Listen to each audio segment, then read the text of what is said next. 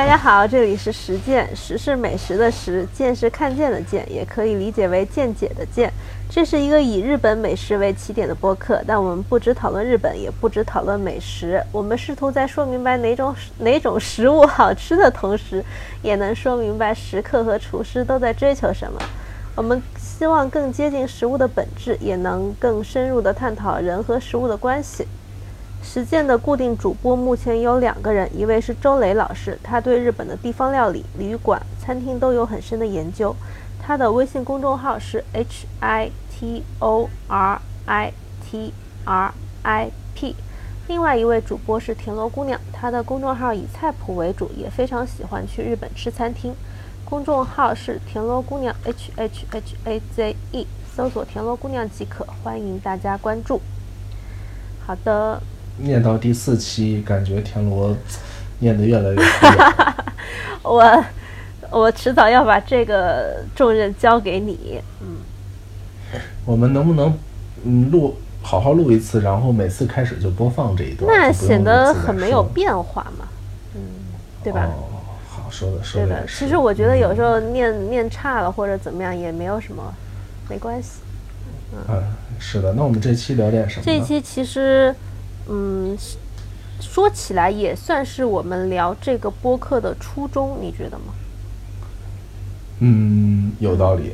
因为其实这期前面的三期播客在放出去之后，有几个听众会问到这个问题，就说：“哎，你们为什么会想聊这个呢？为什么想聊日本的美食呢？为什么你们吃了这么多日本的美食之后，还一趟一趟的往日本跑呢？”你们这个播客这些素材能够进行下去吗？能够一直录下去吗？日本美食有那么多可聊的吗？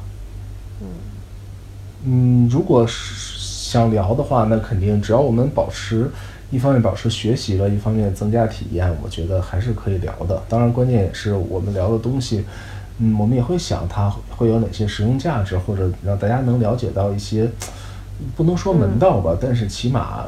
吃吃的更懂一点吧，但是这个门道其实我自己也是这几年才慢慢摸索到的。嗯嗯，可以理解。周老师第一次去日本是什么时候呢？大概零七年吧。哦，那很早了。呃，还好吧，因为我这可能跟年纪有关系。对对对，你说的完全正确。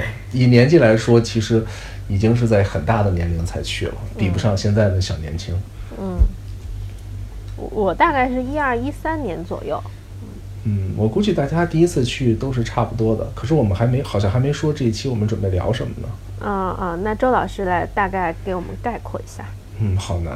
其实我们就是想聊聊一个吃的进阶或者是经历过程吧。就可能我们因为去的次数比较多嘛，开始会吃一些很游客、很大众的东西，然后现在。大概会有一些自己的审美，也大概会吃一些价格比较高、比较有特色的店。可能我们是想聊聊，一个是在这个过程中我们怎么去升级到这些店，再一个在这个过程中我们通过这些花钱和经验走的这些弯路所明白的一些东西。比如说，可能为什么这这个店以前我们会去吃，然后现在可能不会去吃了。那如果同样是。评价很好或者价格都很高的一些店，可能我们也会有一些自己的取舍吧，就是会更更加的慢慢的形成一个自己的喜好以及这个自己探索的一个过程。其实田螺还是很喜欢探索的，我每次看他去的那个单子都是什么都有。今天都是周老师不想去的。没有没有，今天法餐，明天寿司，然后晚上再来一顿天妇罗，反正就是特别特别丰富。嗯，其实是想帮大家抄一些近路。有一点点这种感觉吧，因为我自己始终觉得说，不管在哪一个消费领域，其实我们是需要建立一套属于自己的审美体系的。因为这件事情，其实我以前意识不是特别深刻。我觉得我不管要学什么，或者要吃什么，或者要看什么，我看别人的经验就可以了。就是我我出去玩，我看攻略就可以了。但突然有一天，我可能觉得这个攻略。我觉得没什么意思，就是我照着他说的去吃了、去玩了、去走了景点，我觉得好像很无聊。嗯，对。然后我又挖掘出另外一些自己更感兴趣的方面，我就慢慢的形成了一个，甚至说我可以给其他人提供攻略的一个一个一个这种概念。嗯，对，这其实就是就是我有了我自己的体系。我觉得这家店不好，那家店很好。它好又好在哪里？其实这也是我们播客的初衷嘛。为什么告诉大家说，呃，告诉大家为什么这家店会更好？对的，虽然这个听上去很有主观意识，但是其实我们也会讲一些这些店的，比如说他做菜的态度，他是怎么对对待这个料理的，包括他的风格，我们可能会讲一些这些东西，让大家。更容易取舍，不不单是我们的一个喜好，就比如说像上一期讲过，其实像近藤它的天妇罗就是比较多蔬菜呀，然后面衣比较薄啊，可以适合口味淡一点，甚至说岁数大一点的人。那可能石山居它就比较有东京传统的印象，江户前的鱼会比较多，适合可能口味稍微重一点，然后喜欢这个东京。文化就就可能是会有这种情况，我们是想把把这些东西说得清楚一点，然后大家就可以根据自己的喜好来选择一些店铺。对这个喜好，其实最终也不是说要 follow 我们的喜好，而是可能形成自己的喜好更重要一些。那我们还是先讲讲第一次去日本吃了些什么东西吧。印象深刻的有有吗？章鱼小丸子里面真的有章鱼。章鱼小丸子我也吃过，对，因为因为我第一次去的也是大阪，然后当时吃我我都不知道为什么会去吃章鱼小丸子，但是也也是去吃了，是从哪里看到的？现在想想，感觉已经想不起来了。因为我以前就是那会儿二十出头，就觉得很喜欢吃这些嗯街边的小零食，嗯，然后到了大阪，第一次到了大阪之后，下了飞机 check in 完了，一出来。大概下午三四点，就其实街上没有正餐可以吃，然后就找很多这种小吃来吃。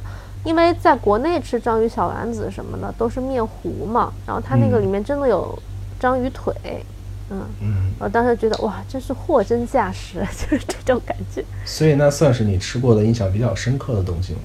在在那一趟里面是的，就是我第一次去的是关西的几个城市嘛。大阪、京都、奈良，对，就这么三个城市啊，还有神户。那我猜你应该也吃了牛肉，吃了鳗鱼饭，吃了拉面这些东西，应该都有吧？对，但是鳗鱼饭和拉面就是在街上随便找的，就因为第一次去还是以逛景点为主嘛。然后，嗯嗯，蓝山什么的逛下来，然后街边有个什么烤鳗鱼，就直接就吃了。但是但是牛肉神户牛肉，我第一次有特别预约那家店。嗯嗯，那家店是，我都不记得它叫什么了。但是当时提前了两三个月预约，在它的官网上，仍然只预约到了下午两点的位子。你第一次去就会提前几个月预约，我真是很佩服你。但是那家店是因为我有一个朋友他去过，他教了我这个，他告诉我说这家店非常非常好吃，你一定要去试一下。然后我当时在神户几乎没有安排别的行程，因为神户的景点也很少。就在一个小神社里面逛了半天，就在那儿磨时间，磨到磨到下午两点。这个我特别理解，因为大家对神户有一个错误的认识，总是认为去神户就应该吃牛肉，但是这个也也很正常。对，但是我我那次去，它就是铁板上烧的那种神户牛嘛，就烤的、煎的。其实比较比较西化，因为神户是一个开放、对的比较比较早的城市。嗯，那那个印象还是挺深刻的，我们当时都觉得哇，这是。我们吃过的最好吃的牛肉，而且那会儿我记得日元的汇率比现在要高很多，现在是，呃，一比六点几嘛，当时是一比八点几，特别贵。嗯嗯，显示了你的当时就非常土豪。我我会把这段剪掉。好，你你黑我是没有用的。那不是黑，真的很佩服，因为我想起我第一次去日本，印象比较深刻的东西，你肯定都想不到，其实是一碗中华盖饭。啊，你你第一次去的时候就吃了类似中华料理这样？对对对，秋卡冻，因为那个时候我看菜单，我不知道那是什么东西，然后我就点了，然后上来以后，它是就是我很喜欢吃的那种有一点广东口味的哈，甜甜甜酸酸的，可能南方口味的那种盖浇盖浇饭，然后上面有很多。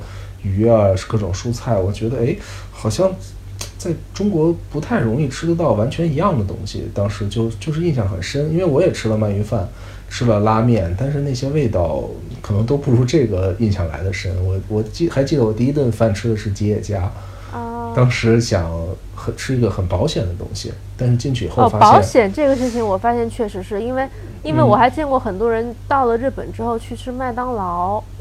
对，因为他觉得就是这个东西它不会出错，嗯，这这一点真的很重要。他就是像我当时心里就是可能对未知的这些东西有很大的，不是说很就有点恐惧。你不知道嗯你在那些地方会吃到什么，但是吉野家你知道是什么。我当时觉得特别搞笑的是，第一次去吉野家，我要了一个半熟鸡蛋，然后他上来那个鸡蛋，我感觉太生了，我觉得我吃不了，还是得吃熟鸡蛋。第二次我就点了个鸡蛋，没想到鸡蛋是全生的，就它上来以后是一个全生的鸡蛋，当时我就有点傻了，因为那个时候刚刚去日本也不太能接受，当然现在我很喜欢生鸡蛋拌米饭。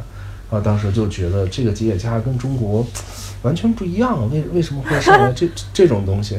就是我我我大概大概理解，因为当时我先生跟我一块儿出门的时候，他就是属于一个不喜欢吃纳豆、秋嗯葵、荞麦面和生鸡蛋的人。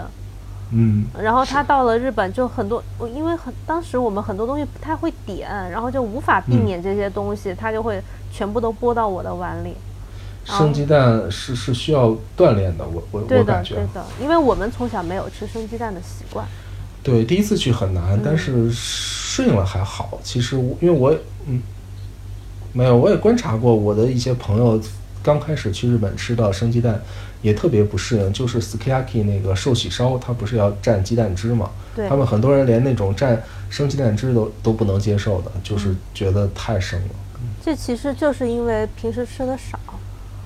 嗯，我我我我觉得我之前还有一个同事，她嗯跟男朋友第一次去日本的时候，就列了一大堆，按照旅游攻略列了一大堆想吃的点，然后她男朋友就问说：“你就告诉我哪一顿能吃到热的。嗯，就是的，这这这个这个认识其实也是蛮有意思，因为我记得以前我做那一些视频工作的时候，曾经带摄像去那边拍过东西。他第一次去日本，嗯然后就是那天中午因为工作很忙，当时主办方帮我们买了盒饭，然后他就拍了一张照片发朋友圈，说嗯居然吃了一个所有东西都是凉的的盒饭。”啊，就可就可能他们觉得不能理解，包括后来很有意思，我们吃刺身饭也是，他点了一份海鲜饭，吃了一点儿就吃不下去了，然后他就问我们，我觉得他那个观点就是说，为什么日本人能吃这么生的东西？你说是他们女孩儿都不会。就是生理上会疼嘛，然后就就就觉得是不是中国女孩太娇气了？她当时问的这个问题我也答不上来。我有一我有一次去日本的时候，就是嗯也是赶上就有点生理期之类的问题，然后因为日本所有餐厅它都会上冰水，嗯就我就要求所有餐厅弄热茶，嗯对，因为因为就真的受不了，但是这个文化也是属于前一两次去就中国人特别无法适应的，就要、要要吃一口热的，早上起来要吃热的，但是我现在早上我就在。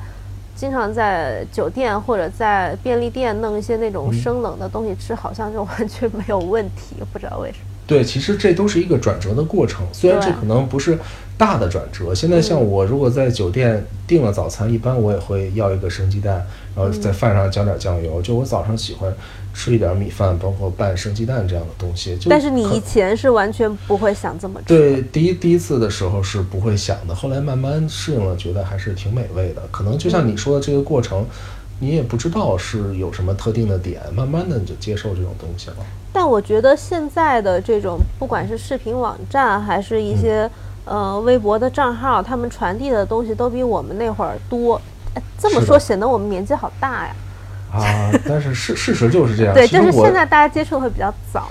我前几次去日本的时候，根本不会预定餐厅，就那个时候我脑子里顶多可能是看到一个餐厅，我想吃我就去了。我还记着第一次去吃一家相对门槛高一点的店，是一家东京的天妇罗。我当时因为经常看日本杂志嘛，我看到这家店，记住我就去了。记住进去以后，然后店主很老，我们俩就大眼瞪小眼，然后我说我想吃饭，他说您有预定吗？我说没有，他说那就我们要预定的。哦，呃，结果但是呢，好像当天有空位置，他就把我安排在角落里，还是让我吃了。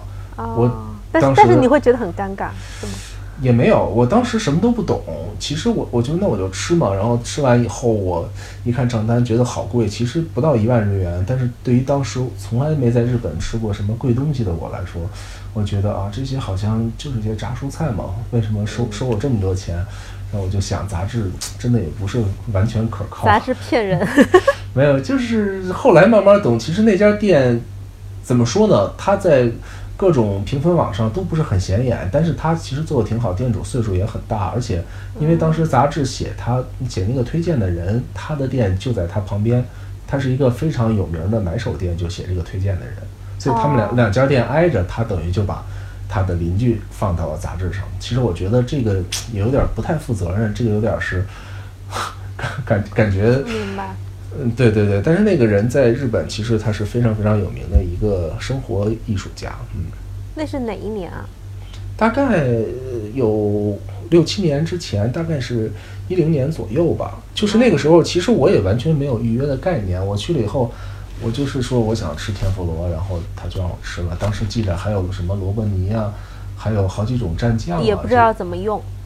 对，就印象挺深的，因为以前吃天妇罗顶多是盖饭嘛，它那个酱汁都会浇到里面，也不会说让你蘸这些东西。可能那个东西说不上是转折点，但是我第一次知道哦，原来有这种店，一条长吧台，然后天妇罗是一个一个炸的，不是一次炸好然后全放在饭里给你端上来的，就大概知道了有这么回事儿，然后觉得还挺新鲜的。但是因为那个时候也吃不懂什么味道，就吃完以后好像觉得好贵啊，也就这样。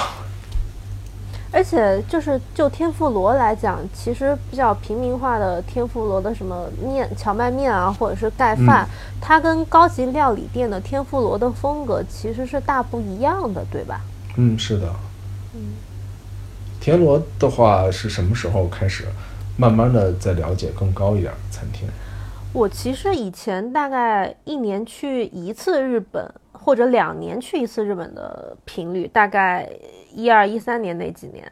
然后呢，到了一五年的时候，那一年对我来讲比较特别，因为我在一五年的春天安排了一次去九州。嗯因为就是关西和关东都去过了，我们就想说，我跟我先生就想说，那就不要再去重复的地方，因为我们当时还是走一些景点嘛，我们想去一个不一样的地方，就去了九州，而且还是从从青岛也不哪儿转机的，还挺麻烦啊，我知道北京的话应该不是青岛就是大连。啊。对，就是它是一个转机的，然后那一次对我来讲非常特别，就是。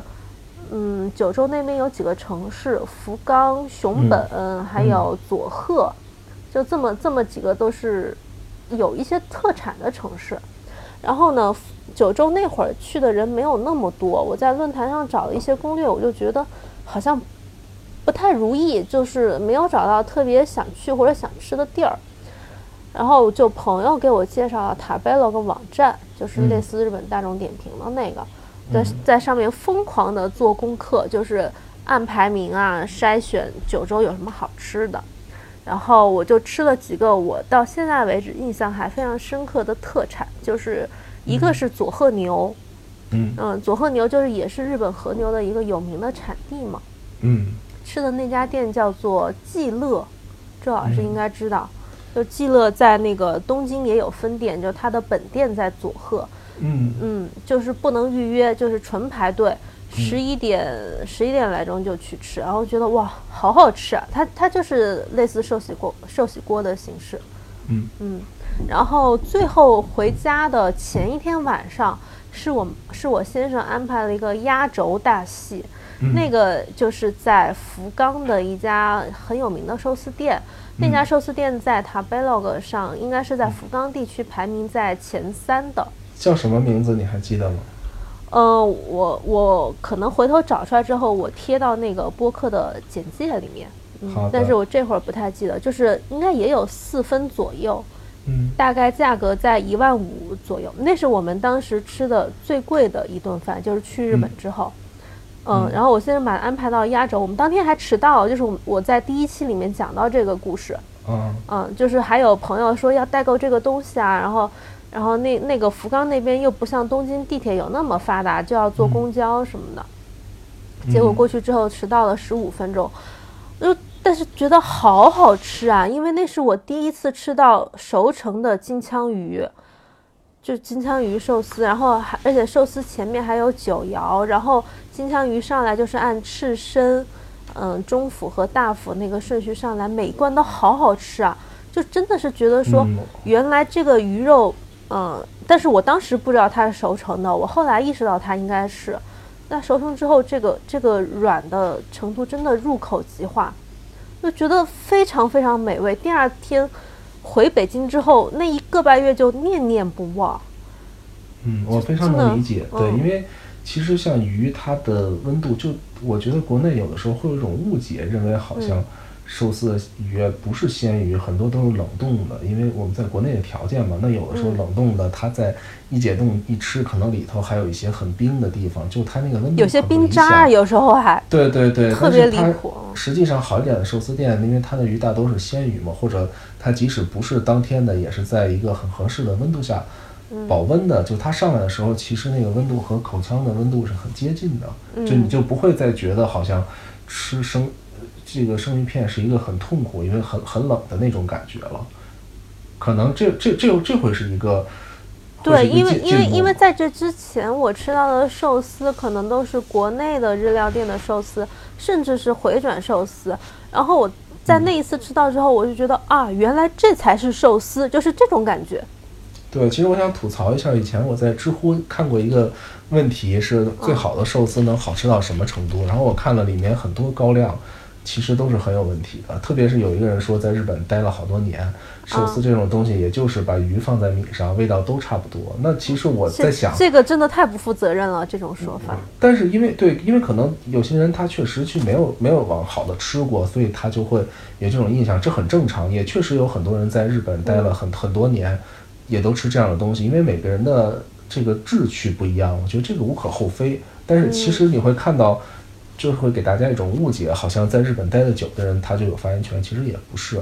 这种像田螺说的这种感觉，我第一次吃比较贵的寿司店的时候也有，就觉得鱼处理完的那个感觉完全是不一样的。就吃完以后你很舒服，不会觉得好像很冰，因为它的温度也都是比较合适的。首先它就是有鲜鱼的那种，还有一点那种脆的感觉，然后吃到嘴里也有鲜鱼的鲜香味。而且好多鱼不认识，当时是的，嗯。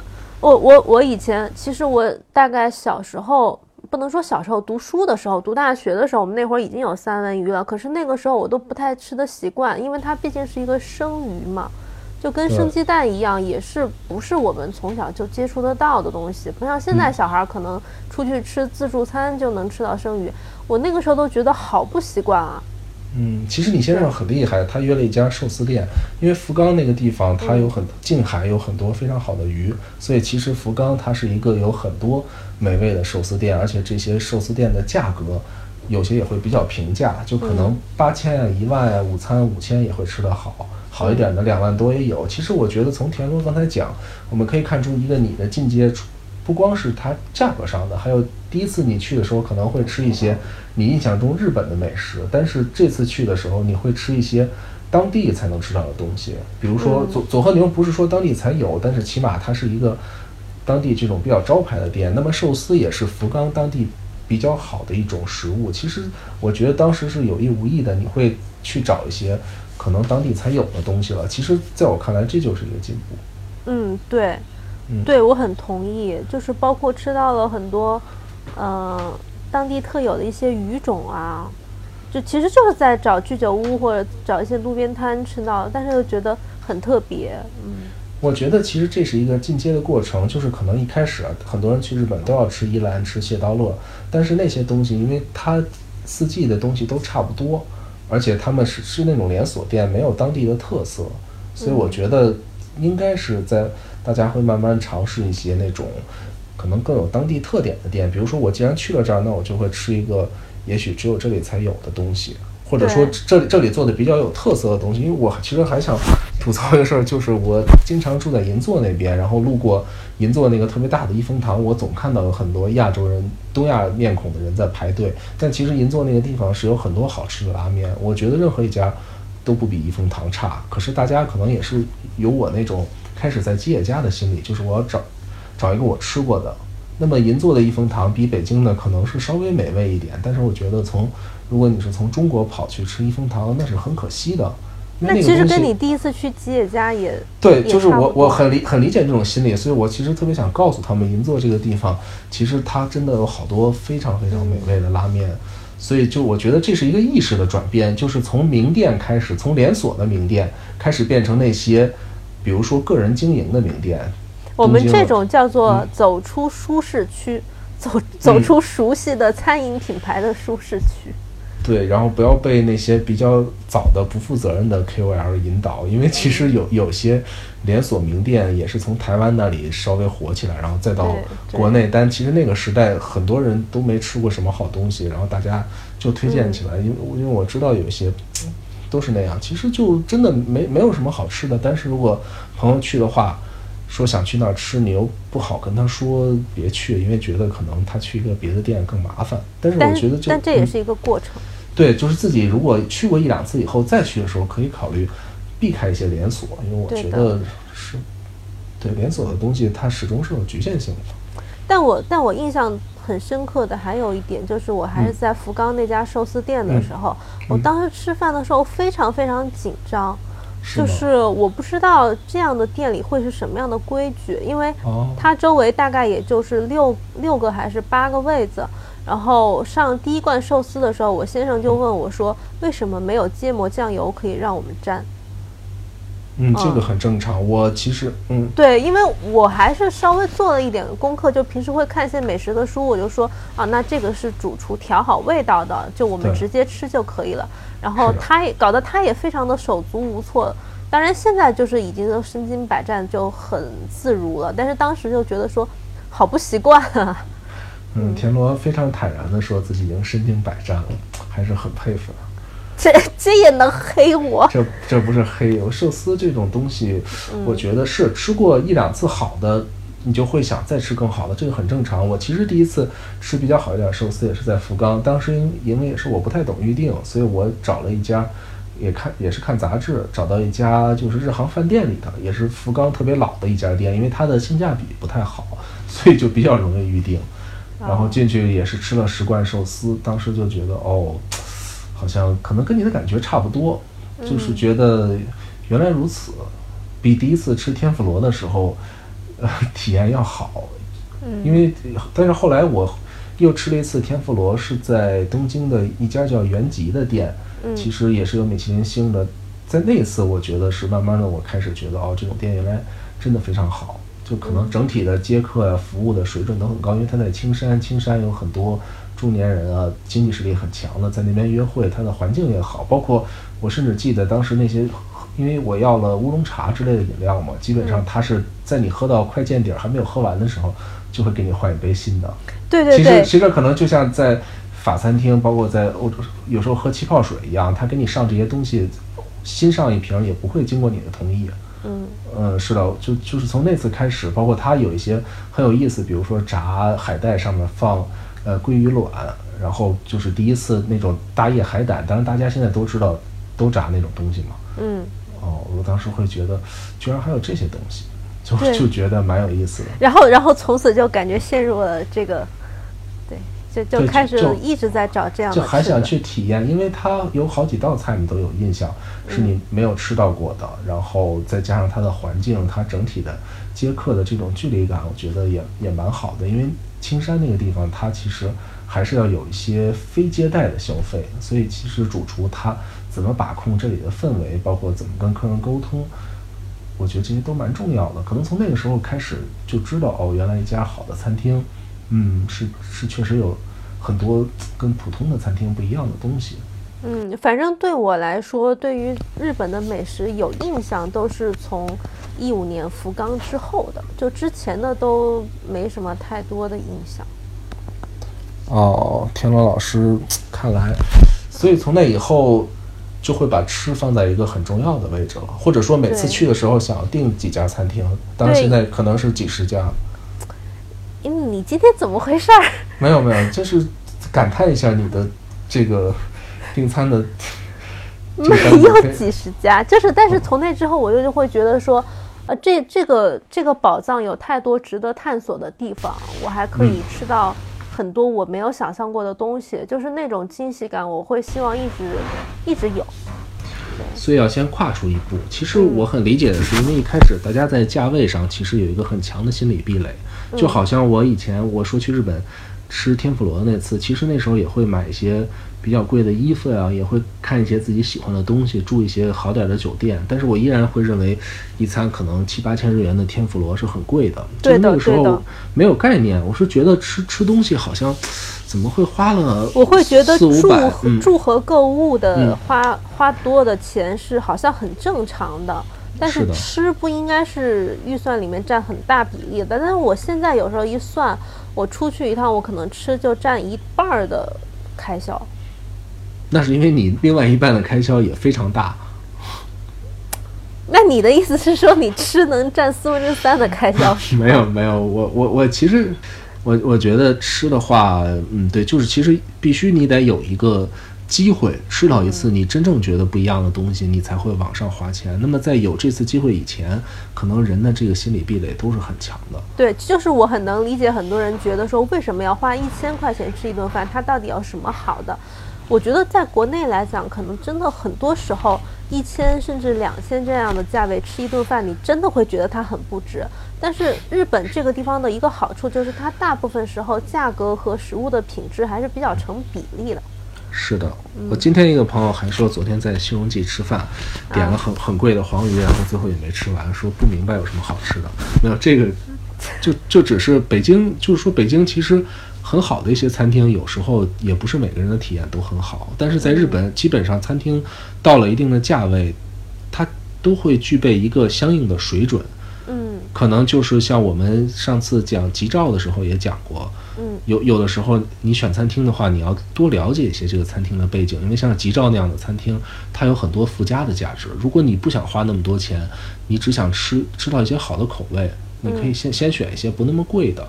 其实这就是为什么有时候你不能光听推荐。我觉得大家在推荐里，其实我们看到很多写日本实际会写得很清楚，把那些地方还很漂亮、很京都啊，或者怎么样。但是这里面到底哪些钱是什么部分，我觉得很少有人会写这些。那可能对于看客来说比较困扰的一点就是，他不太知道这个东西他去吃了能不能获得相应的满足感。这个时候，这个时候就要打一个硬广，就是实践的好处是什么呢？就告诉大家好之外，还告诉他为什么好。好好吧，田老师说的很对，所以就是像我们刚才讲的，其实一万日元出头的寿司，在福冈这种地方，我觉得是非常适合嗯第、第一次这个突破的，因为在福冈一万日元的水平已经蛮高的了，因为它近海有很多的鱼，包括天草那边熊本、长崎，它有很多价格没那么高，但是吃起来也好吃的鱼。如果你去相对便宜一点的地方，六七千也完全没问题。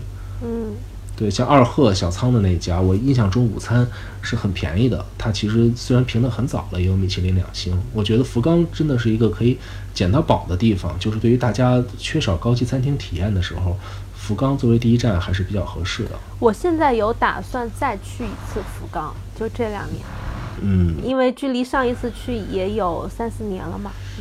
嗯，我觉得蛮好的，因为福冈的寿司店真的是五花八门，什么价位的都有，然后嗯各种各样的，就蛮有意思的。嗯，那那周老师现在大概会多久去一次日本呢？嗯，比田乐老师的频次要长很多，看情况吧。你不要再黑我了。没有，因为其实我去的话，我不会再一次放很多吃，这可能是这是我们俩的区别。嗯对我觉得我吃完一顿好一点的，我可能需要一两天的时间回味或者消 消化一下。如果连续吃的话，我就会比较疲劳，可能我不太喜欢那个体验，我也可以吃，但是所以而且现在我可能会比较较真儿一点儿，就是因为你现在想了解到一家餐厅很容易，有有的时候。因为见的多了嘛，在网上看看日本网友写的，看看图，然后你大概就会知道这个主厨的他的这种心意和态度，包括他做的东西是不是你喜欢的了。所以如果不是特别喜欢的，我也不会特别去预约，可能就是呃试一下，如果能去就去，去不了就算了，就这样。嗯，其实这个节目，嗯，进行到现在一直没有向大家特别介绍我跟周老师的一些偏好，因为可能嗯。虽然有些听众已经从其他的渠道知道我们就是我们各自的公众号嘛，嗯。但实际上就是周老师跟我的去日本的偏好有很多不一样的地方，嗯，比如他很喜欢去一些小一点的城市和体验当地有特色的酒店旅馆。嗯但是我就是一个，就是吃是第一优先级的人。然后除了吃之外，其他遛弯儿的时间就是逛各种日本杂货店，这是我每次去日本的主要的两个行程。除此之外，其他的根本无所谓。就我迄今为止都没有在枫叶季去过京都，没有在枫叶季和樱花季去过日本。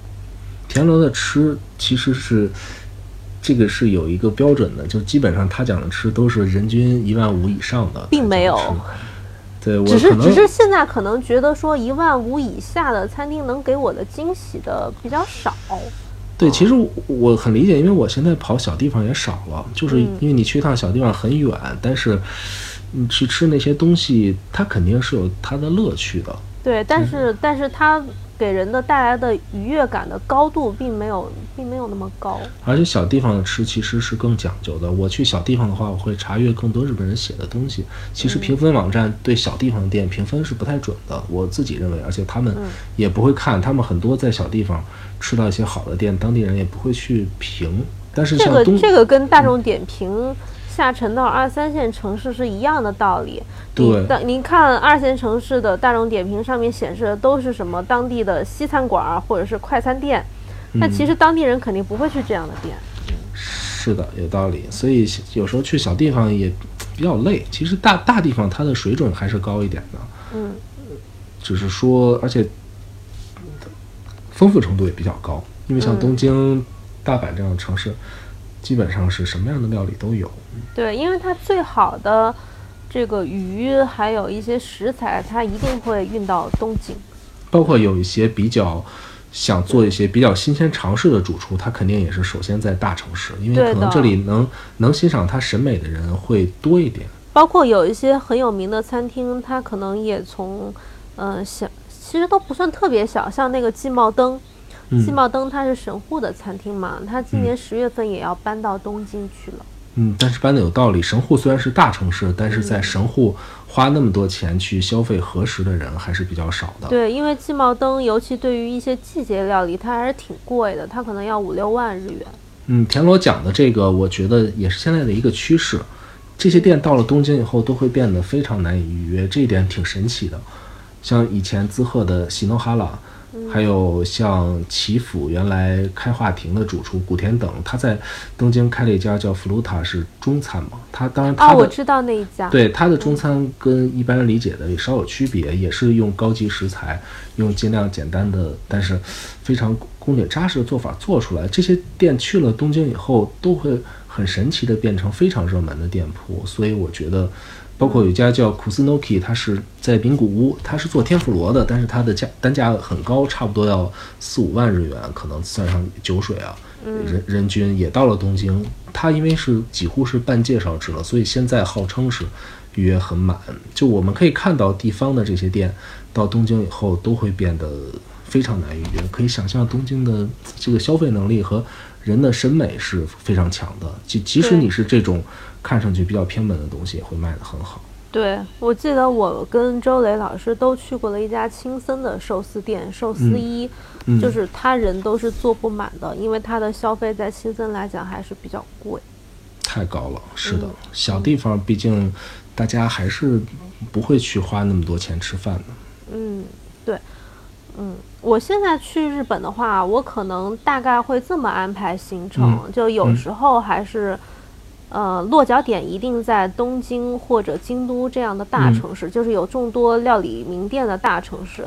也嗯。许中间会有两三天去周围的一个小城市去溜达一下，嗯，对，就感受一下乡土料理的，呃，就是当地的特色的食材啊，还有它的一些料理手法。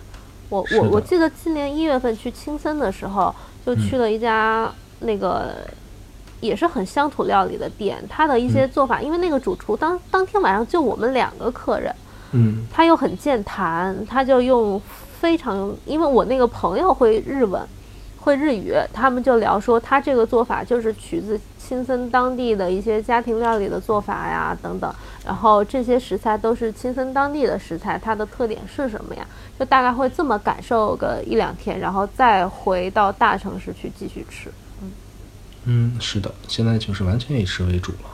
嗯，所以可见福冈的那次寿司影响是非常大的。我觉得就是让大家相信了，哦，原来花更多的钱是能吃到不一样的东西的。对对，嗯，所以我觉得可能每个人都需要有这么一个机会吧，跨出这一步。但是因为现在有很多很多的店，其实一个是选择上比较困难，在一个 口味上，因为我觉得这种体验也是，如果你花了不少钱，但是第一次的消费升级的体验非常不好，也是我我觉得有可能会需要先适应一下类似生鸡蛋呀，还有生鱼啊这种嗯基本的东西。就是这种如果都心里有障碍的话，那那可能还是挺难获得愉悦的体验的。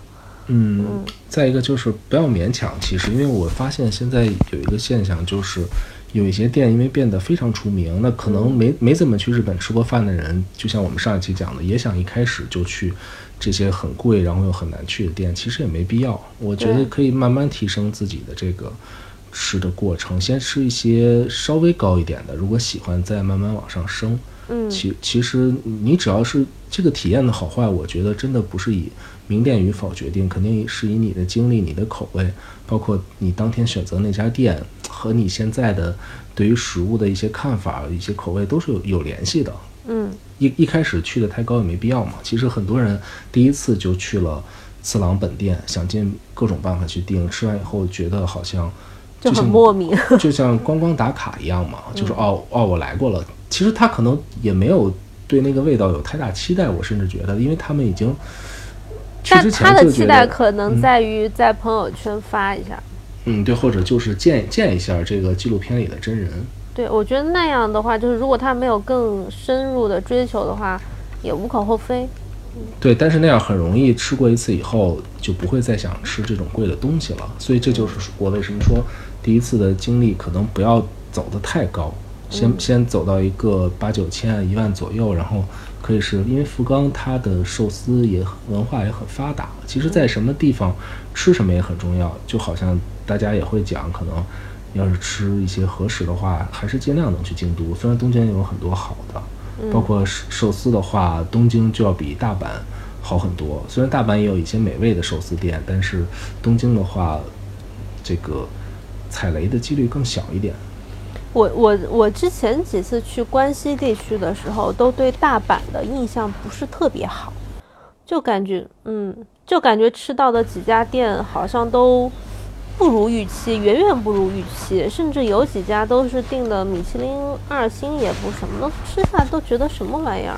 嗯，在大阪要改变期待，因为大阪其实它是一个平民美食、B 级美食更突出的一个地方。大阪的东西是很好吃的，但是在高级餐厅这上面，可能跟客人的层次和各方面，它培培育出来的这个店是有关的。我觉得，因为东京它有很多需要接待或者有一些非常有钱、非常有身份的客人，慢慢的他会培育出这种店。嗯，大大阪的话就其实也蛮好的，一开始的话少花一些钱在大阪吃一吃，我觉得也不失为一个选择。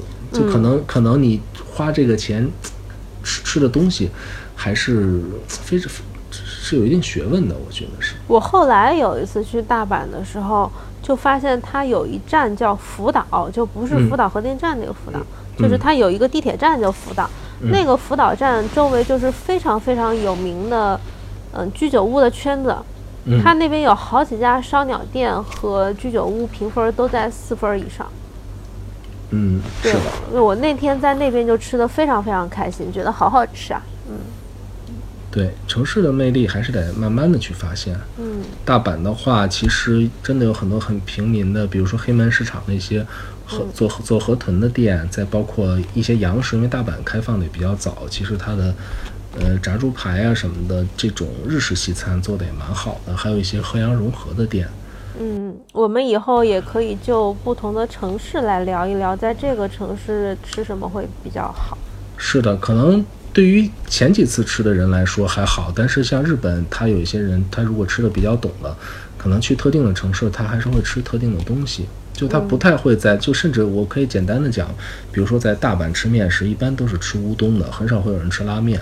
那么如果在东京的话，就荞麦面和拉面多一些，乌冬相对就少一些，也跟当地的饮食环境有关。如果再高一点的话，可能东京人就会觉得天妇罗呀、寿司要在东京吃。那么大阪的话，对，相对来说西餐会做得好一点。还有肉，因为大阪人很喜欢吃牛肉，你如果你不一定非要跑到神户，在大阪吃烤肉也是非常非常好的一个选择。哦对，大阪人基本上什么都是吃肉，而且都是以牛肉为主。大阪的嗯肉包子是牛肉包子，但是在其他很多地方，肉包子你会理解是猪肉包子。它还有肉包子，对啊，大阪大阪人吃肉肉包子、牛肉包子是很多的。哪儿能吃到肉包子呢？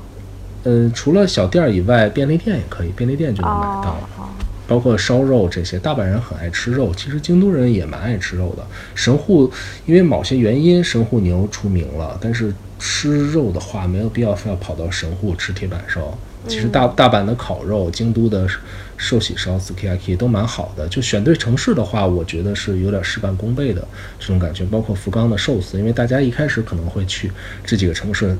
当然，最难的是京都。在京都的话，我觉得想吃对店是有些困难，因为京都这个地方它有太多传统和历史，可能有些餐厅它要表达的东西不是一般的游客第一次能够接受得了。嗯，对，我们回头都可以详细的聊一聊。然后我还想强调一点，就是如果我们去小城市的话，看 Tablog 的评分要稍微给它心里要降一点分，因为呃，福冈的四分儿跟东京的四分儿一定不是一回事儿。嗯嗯，因为福冈它可能店就没有东京那么多，然后食客的要求也没有那么严格，所以它的四分是稍微需要缩水一点看的，就可能也就三点八、三点九这种样子，稍微降低一点点期望值。我有时候会看一些东京的食评家和关系互怼，是很有意思的。你知道那个本湖月那家店吗？我知道，我还准备去吃呢。本湖月有四点八分的高分，嗯但是东京那些比较厉害的食评家就会说，这是因为大阪人没有在京都吃过一万日元以上的和食，所以才会给这家店这么高的分。当然，因为他们讲的很夸张嘛，因为东京和关西之间就是比较互相鄙视。嗯呃但就像你说的分数这个问题，确实有一些地方，比如说寿司一，他在青森获得那个高分，我认为也是不正常的，其实是没有参考价值的。对的，但是只能说在当地来讲，它已经算相对比较出色嗯。当然，本湖也是很好的餐厅，可是从这个事情上，我觉得可以反映出，就是其实很多日本的这种食评家或者说美食作者，他们是很看城市的。如果是京京都的和食，他们就会比较相信；但如果是说到大阪，他们就不太相信大阪的这些高级餐厅。就像你，为什么你的感觉也会不好？他们也会觉得大阪的这些所谓高级餐厅的水平。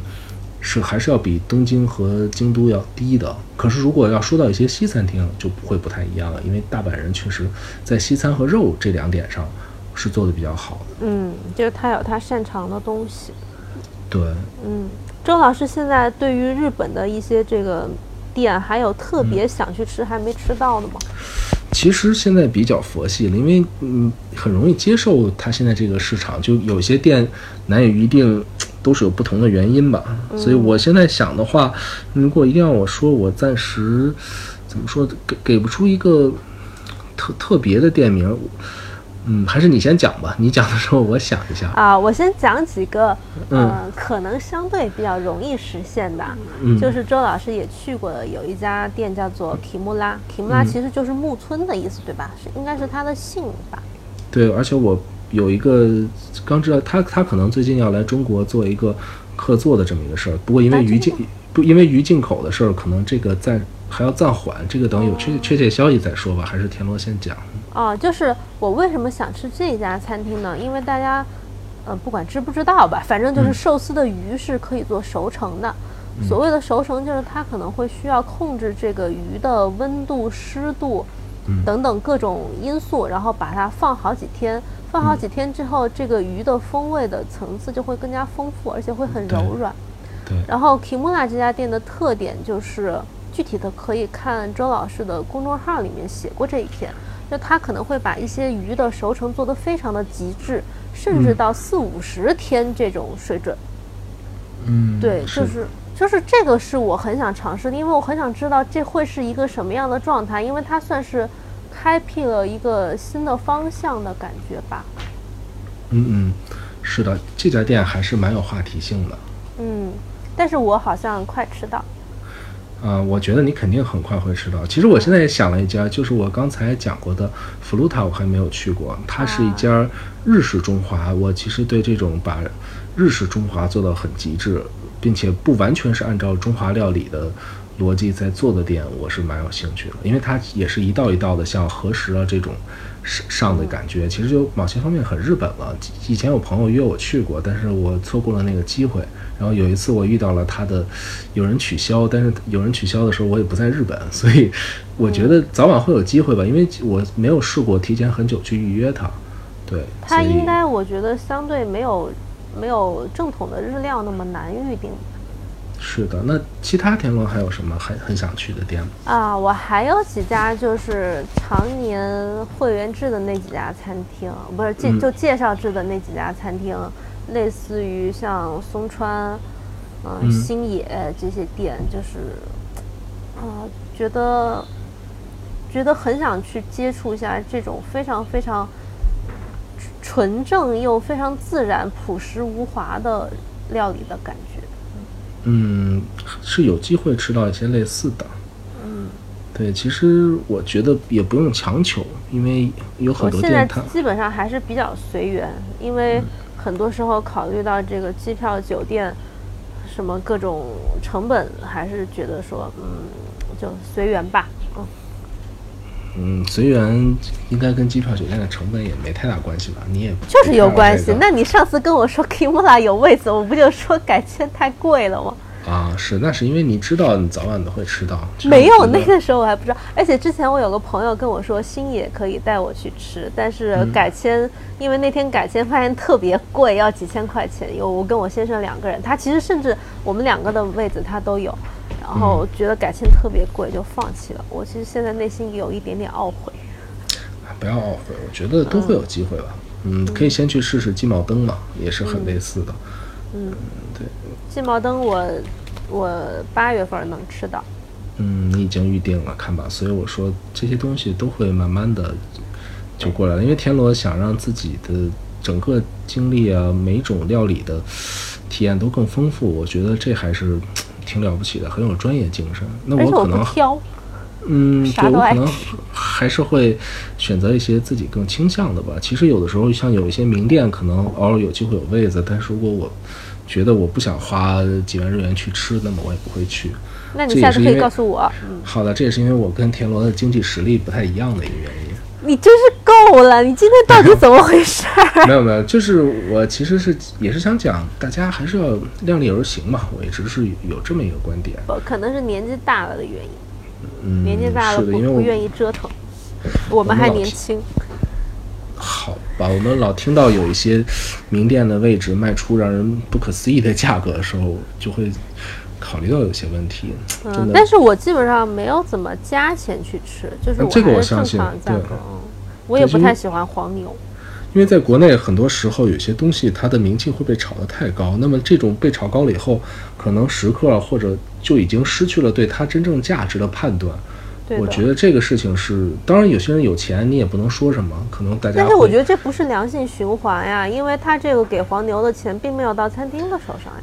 对我们，因为毕竟还是针对一般的这个用户嘛，有时候也也想讲这个问题，因为现在这个神那个神啊，然后这个名店那个名店，其实我觉得没必要。你如果吃过的高级店还比较少，那就先从没那么贵的、比较容易接受的吃起。如果真的慢慢吃上去，你觉得自己想去那些店，再想办法也也不迟。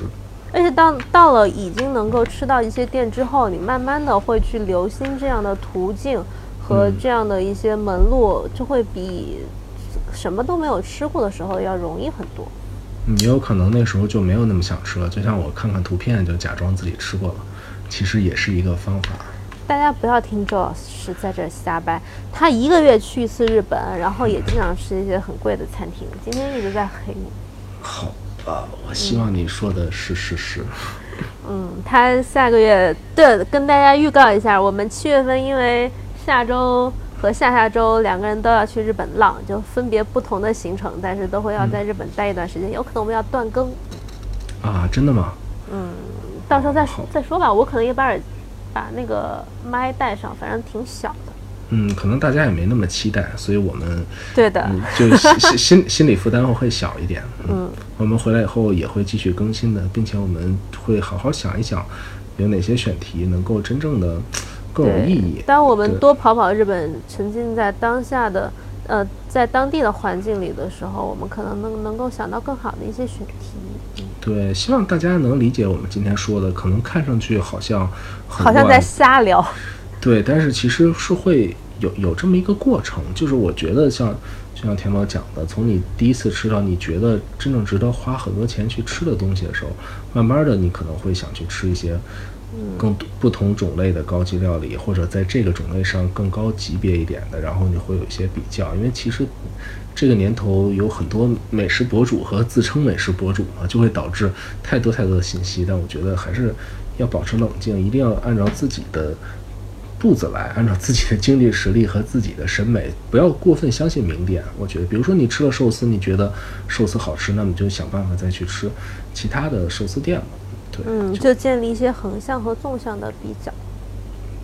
对的，哪怕偶尔吃一次也是可以的，不需要太太有压力在吃高级餐厅这个事情上。嗯，对。其实我们以后也可以聊一些 B 级美食。嗯，有机会嘛？田螺老师现在对我经常吃撸烤串儿，好吗？啊，对就是，烧鸟，嗯，嗯，烧鸟人均一万多的这种没有啊，几千块钱。啊，你真是够了。我觉得我们今天就就就这样吧，就录到这里吧。嗯，不要再给你黑我的机会。好的，那我们就争取尽快开始下一期吧。嗯，好的。嗯好，拜拜。拜拜。